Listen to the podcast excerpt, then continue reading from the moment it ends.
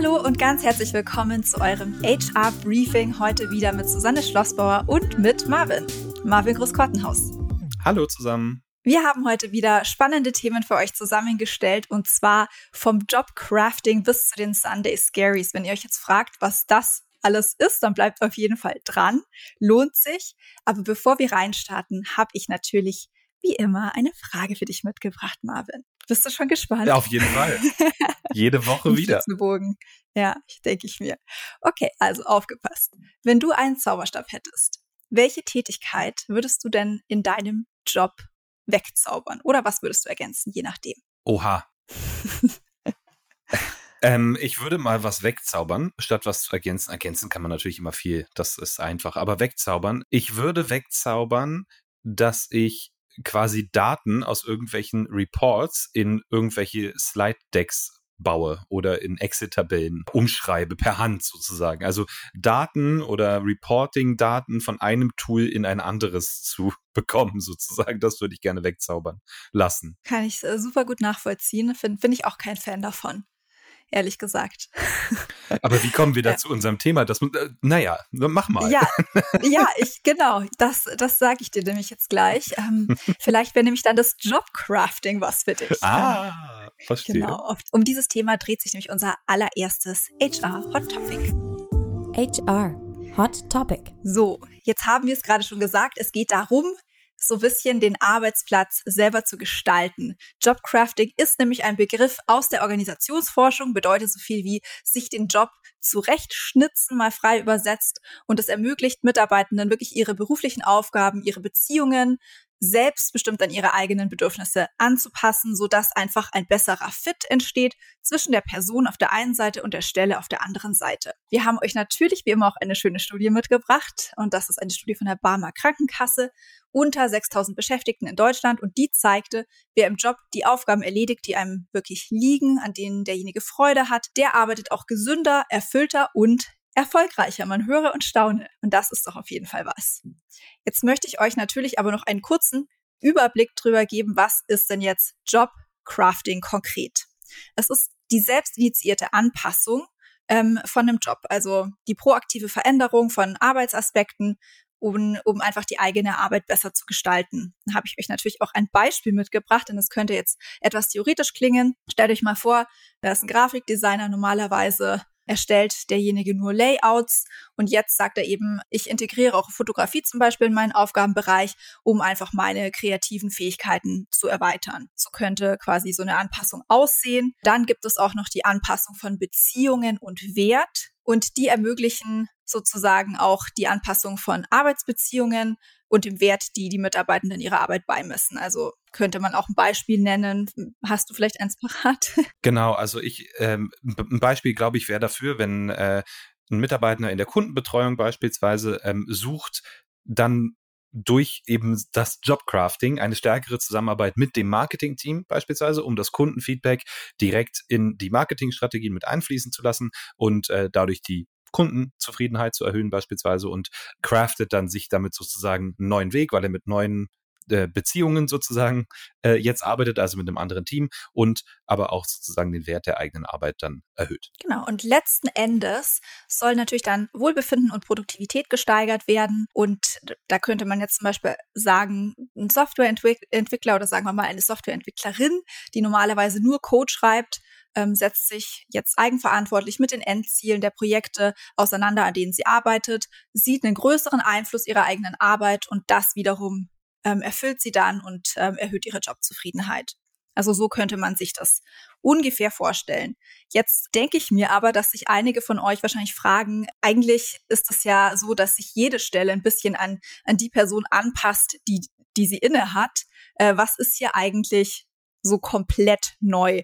Und deswegen haben wir hier nochmal eine kleine Unterscheidung von Jobcrafting und der traditionellen Arbeitsanpassung für euch. Genau, weil wir haben uns, uns, das, uns das auch gefragt, also was jetzt, was jetzt Jobcrafting so besonders macht zu einfach einer ähm, allgemeinen Entwicklung sozusagen, die man in einem Job ja oft hat, ähm, der sich dann auch verändert. D der Hauptunterschied ist hier wirklich, dass es einmal sozusagen spontan und unbewusst passiert und im Jobcrafting eben ganz bewusst und eigeninitiiert ist. Also die Idee ist, die Arbeit den eigenen Bedürfnissen anzupassen und nicht andersrum sozusagen. Also dass man sich mit seinen Bedürfnissen eher an die Arbeit äh, anpasst, die gebraucht wird und nämlich ganz bewusst das zu tun, um das, die eigene Zufriedenheit und das eigene Wohlbefinden zu steigern. Also nochmal, unbewusste Anpassungen passieren ja meistens auch eher aus einer Not heraus, beispielsweise weil ein bestimmter Skill fehlt im Team oder weil ähm, Kolleginnen oder Kollegen gekündigt haben oder ähnliches. Und beim Jobcrafting ist es wirklich eher eine ganz bewusste Entscheidung, ich möchte das tun, weil es mir damit besser geht ähm, und weil ich damit sozusagen zufriedener bin. Natürlich geht es einem nur besser und zufrieden, äh, äh geht es einem nur besser und ist man nur zufriedener am Ende, wenn man nicht was vollkommen Sinnloses macht, so zumindest auch die, also das sollte man voraussetzen sozusagen, dass die Leute nicht, ähm, sie sind eigentlich Mechatroniker und fangen dann irgendwie an, nebenbei Ölgemälde zu malen. Das ist natürlich dann, das muss schon auch immer einen Bezug haben, das ist schon klar. Warum wird Jobcrafting immer verbreiteter oder warum wird das immer wichtiger? Ne, wir reden ja ganz oft, Susa, äh, du und ich, ganz oft über das Stichwort VUCA-Welt. Und es ist wirklich so, dass in der heutigen Arbeitswelt einfach dieses Jobcrafting eine notwendige Reaktion ist auf die Herausforderungen. Nämlich, die Arbeitswelt unterliegt einem stetigen Wandel, wird immer ja unsicherer, könnte man sagen, oder positiver formuliert, ist immer mehr von Dynamik geprägt, also verändert sich einfach sehr, sehr schnell. Und so eine Prinzipien wie Jobcrafting können eben dazu führen, dass dann auch die Stellen, die Positionen sich sozusagen besser anpassen können an die sich immer ändernden Anforderungen. So. Und außerdem muss man ja auch sagen, das werdet ihr wahrscheinlich auch mitbekommen haben in eurer täglichen Arbeit, dass es für Unternehmen schwieriger und schwieriger wird, wirklich Stellen zu schaffen, die maßgeschneidert sind auf einen bestimmten Mitarbeitenden und zwar für einen längeren Zeitraum, ne? sondern dass es auch wirklich wichtig ist, dass da eine gewisse Flexibilität vorherrscht, zumindest in den meisten Stellen.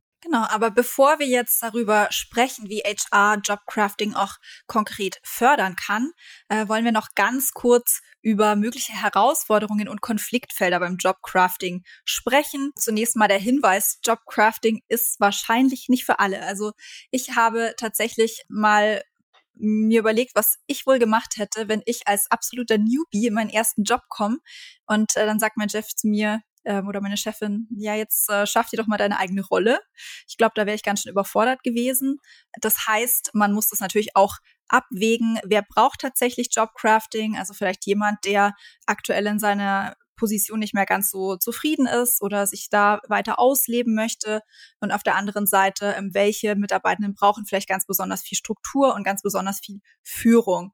Man muss also wirklich als HR sich auch überlegen, wie identifiziere ich denn überhaupt die Personen, die sich für Jobcrafting anbieten würden? Sind es ähm, dann vielleicht Leute, die schon sehr lange in ihrem Job sind? Sind es Leute, die einfach äh, von ihrem Naturell her sehr selbstständig sind, sehr eigeninitiativ, die immer weiter nach neuen Horizonten, nach neuen Weiterentwicklungsmöglichkeiten suchen. Da muss man also wirklich vorher mal ein bisschen Denkarbeit auch reinfließen lassen. Und dann birgt das ganze Konzept natürlich auch so ein paar Konfliktpotenziale. Das könnte zum Beispiel passieren, dass sich jemand in ein Arbeitsfeld rein entwickeln möchte, ähm, das von jemand anderem schon ähm, bearbeitet wird. Und ähm, das könnte dann vielleicht auch einfach zu Konflikten führen. Also da muss man auf jeden Fall aufpassen. Oder was vielleicht auch bei dir passieren könnte, wenn du sagst, du möchtest nie wieder irgendeine Reporting in eine Präsentation manuell überführen müssen. Vielleicht vermeidet auch jemand plötzlich Aufgaben, auf die er keine Lust mehr hat, die aber eigentlich sehr, sehr wichtig sind, weil es vielleicht einfach gerade nicht automatisiert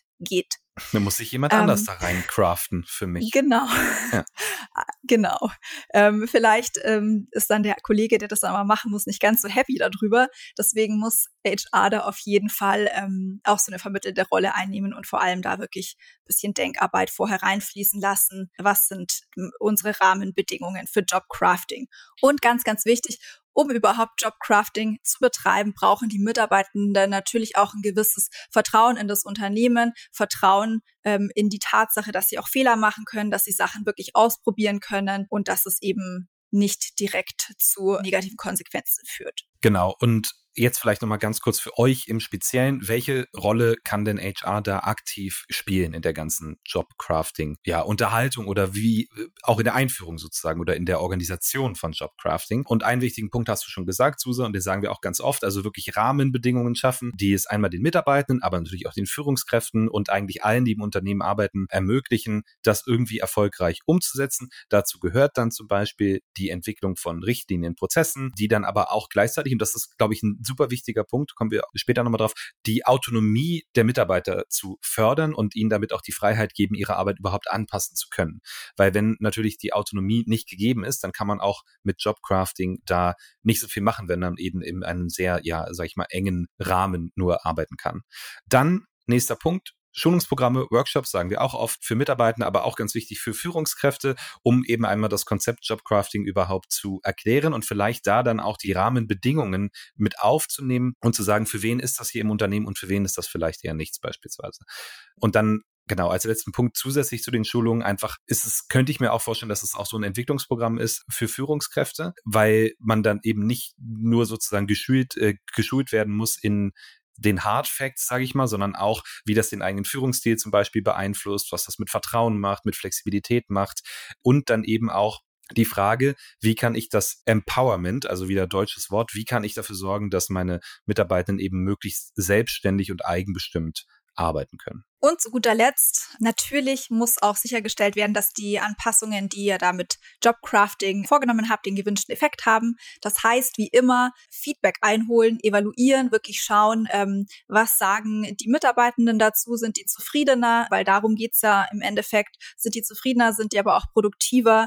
Ähm, das heißt, führt da Gespräche, macht Umfragen, nutzt alle Feedback-Instrumente, die euch zur Verfügung stehen, um auch wirklich rauszufinden, ob ihr eure Ziele erfüllt. Und ich habe mir auch noch gedacht, und dann können wir das Thema vielleicht auch abschließen, Susa, man kann das vielleicht so ein bisschen auch institutionalisieren, ohne äh, jetzt quasi ein großes Rahmenprogramm aufzubauen, indem man einfach darüber nachdenkt, können wir vielleicht unsere Ziele, die wir im Unternehmen haben, ein bisschen anders betrachten. Also wir arbeiten bei uns ja zum Beispiel viel mit OKRs, also das ist ein Objectives and Key Results, das ist so ein Weg, wie man Unternehmensziele quasi runterbrechen kann auf einzelne Teams. Und das Schöne an diesem Prinzip ist, dass der Weg zu einem bestimmten Key Result erstmal nicht vordefiniert wird nämlich genau aus dem Grund, in der Hoffnung, dass die Mitarbeitenden selber den effektivsten und besten Weg sozusagen dahin finden.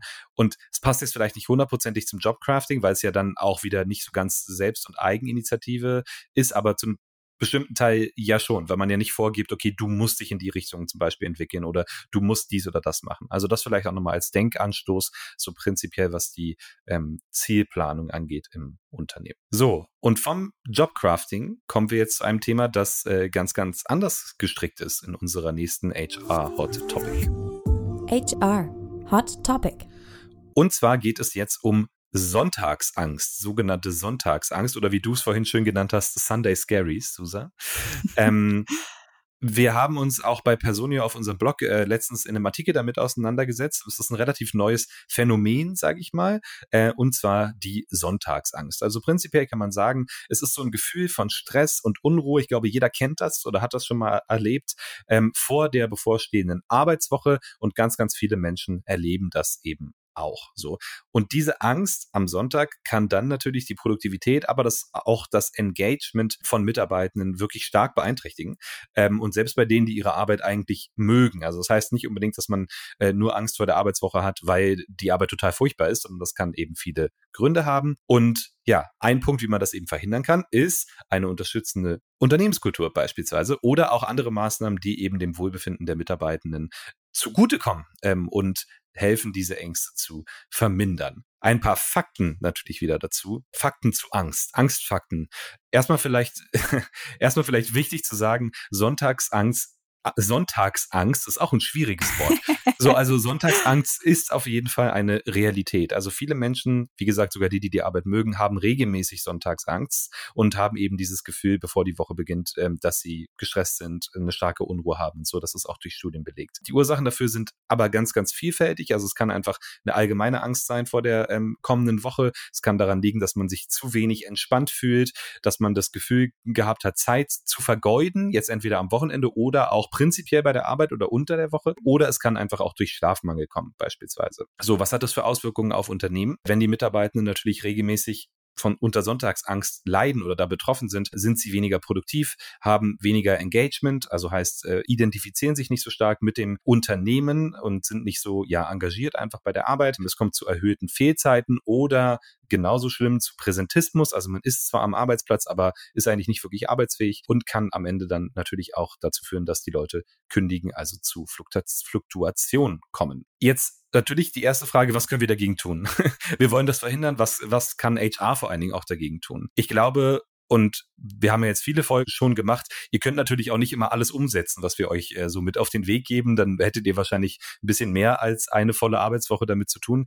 Ich glaube, wichtig und ist. Und super viel Sonntagsangst natürlich auch, genau. weil ihr das überhaupt nicht. Ihr hättet dann schon eine riesengroße To-Do-Liste für die nächste Woche. Ja, ich glaube, wichtig ist es einfach, das Problem vielleicht im Auge zu behalten. Erstmal vorab eine Ist-Analyse zu machen. Wie sieht das gerade bei uns aus? Ne? Also vielleicht zeichnen sich ja die Muster ab, die sich auf die Sonntagsangst dann am Ende zurückführen lassen. Und da hilft es eventuell schon, wenn ihr oder wenn eure Kolleginnen und Kollegen da auch schon ein bisschen sensibilisiert seid in dem Thema. Es kann zum Beispiel auch sein, dass irgendein Team nicht besonders gut aufgestellt ist und dadurch unnötiger Stress entsteht. Es kann sein, dass ihr vielleicht an bestimmten Stellen Probleme mit dem Recruiting habt und nicht schnell genug neue Mitarbeitende einstellen könnt oder so. Und da gibt es ja viele Reports, die ihr euch dann auch ziehen könnt, um das vielleicht einmal zu tracken und dann einfach das Wissen zu haben, wenn das der Fall ist, dann kann es eben dazu führen, dass Leute auch nicht gerne zur Arbeit kommen und dadurch eben auch weniger produktiv arbeiten. Das ist dann so eine Art Teufelskreis natürlich am Ende. Ne?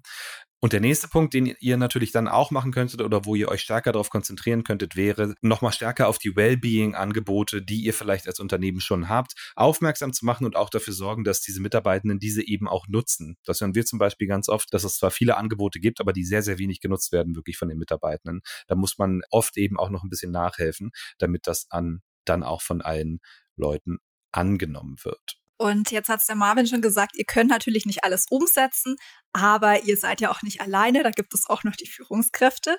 Und äh, die könnt ihr nämlich schulen, um auch bei Anzeichen von Sonntagsangst äh, zu reagieren und ähm, ja, einfach die, die Mitarbeitenden da zu unterstützen. Also holt euch da Hilfe von eurem verlängerten Arm ins Team, sage ich jetzt mal, oder beziehungsweise schafft da auch ein Bewusstsein bei den Führungskräften, weil ganz oft ist es ja so, dass die Manager und Managerinnen vielleicht auch ganz gerne mal am Wochenende arbeiten, dann ganz gerne mal eine E-Mail äh, ans, ans Team schreiben und dann auch ein gewisser Druck aufgebaut wird und dass äh, sich das aber gar nicht so richtig bewusst sind. Und deswegen sollte HR hier auch wirklich vermittelnd tätig werden. Und das gilt natürlich besonders bei Teilzeitarbeitnehmenden und auch Arbeitnehmenden in anderen Zeitzonen, dass die nicht immer sofort reagieren müssen, wenn die Führungskraft eine E-Mail schreibt. Und insbesondere sollte die Führungskraft natürlich am Wochenende keine E-Mails schreiben.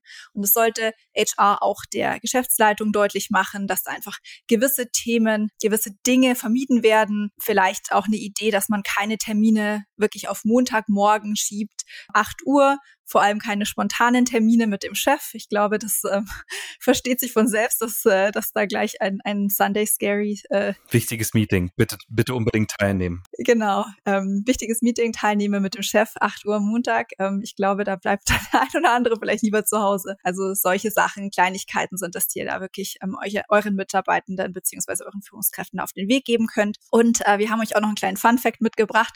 Es gibt nämlich Unternehmen, in denen ist es zum Beispiel gar nicht erlaubt, oder sogar technisch unmöglich, dass sie zum Beispiel am Wochenende äh, E-Mails empfangen oder schreiben auch. Schreiben und empfangen. Das haben in vielen Fällen die Betriebsräte ausgehandelt, zum Beispiel bei VW. Da gibt es für Tarifbeschäftigte wirklich eine E-Mail-Pause nach Feierabend beziehungsweise am Wochenende. Das heißt, hier gehen keine E-Mails rein und keine E-Mails raus. Und das hoffentlich hilft dann auch dabei, die Sunday Scaries für diese Mitarbeitenden zu vermeiden. So, und was vielleicht auch hilft, Sunday Scaries zu vermeiden, ist, das Ganze mit ein bisschen Humor zu unterlegen und darum am Ende für euch jetzt noch HR Humor. HR Humor. Genau, wir haben euch nämlich noch was mitgebracht. Äh, es war jetzt eher doch ein etwas ernsteres Thema mit der, mit der Sonntagsangst. Es gibt aber auch einen äh, ganz tollen Instagram-Account, der euch da vielleicht äh, ein kleines Schmunzeln entlocken wird und der heißt Sunday Scaries. Ähm, wir verlinken euch den natürlich in den Show Notes und der dreht sich wirklich rund um das Thema Sonntagsangst, um das Arbeitsleben, äh, was man so am Wochenende treibt. Und das ist ähm, vor allem für Mitglieder der Gen Z aufbereitet, aber natürlich für alle und das ist wirklich sehr lustig. Schaut mal rein. Hast du, Marvin, ich weiß, dass du dir den Account angeschaut hast auch, hast du einen Favorit, was dir am besten gefallen hat von den Kategorien? Ich mag die Reihe Slams Laptop Shut Till Monday. also jetzt ist Feierabend und dann sieht man immer witzige Bilder von, was die Leute äh, stattdessen Sinnvolles mit ihrer Arbeit anfangen. Das finde ich persönlich sehr, sehr gut. Also mit ihrer, mit ihrer Zeit quasi. Ha, Habe ich Arbeitszeit gesagt? Ich meine, mit, mit ja. der, ja, nee, mit, mit der Freizeit natürlich. Genau, in der Arbeitszeit. Wäre aber auch gut. Wäre auch gut, ja. Und bei dir? Ähm, ich mag zum Beispiel auch diese Sammlungen von ähm, schlimmen Montagen. Also die wurden von Followern des Accounts eingeschickt und ähm, ja, das äh, hat man einfach dann das Gefühl, dass es bestimmt irgendwo auf der Welt jemandem noch schlechter geht als einem selber am Montag. Aber es ist natürlich alles mit, mit etwas Schmunzeln zu betrachten. Also schaut mal rein, schaut auf jeden Fall auch in die Show Notes wie immer, äh, wenn ihr noch weiterführende Informationen zu unseren Themen recherchieren wollt. Und äh, wir wünschen euch eine ganz wunderbar entspannte Woche. Wir hoffen natürlich auch, dass euer Wochenende entspannt ist, dass es auf keinen Fall zu Sonntagsängsten kommt. Und äh, wenn doch, dann ähm, ja, nehmt euch die Tipps zu Herzen, die wir euch hier im Podcast gegeben haben. Macht's gut. Bis dann. Ciao. Ciao, ciao.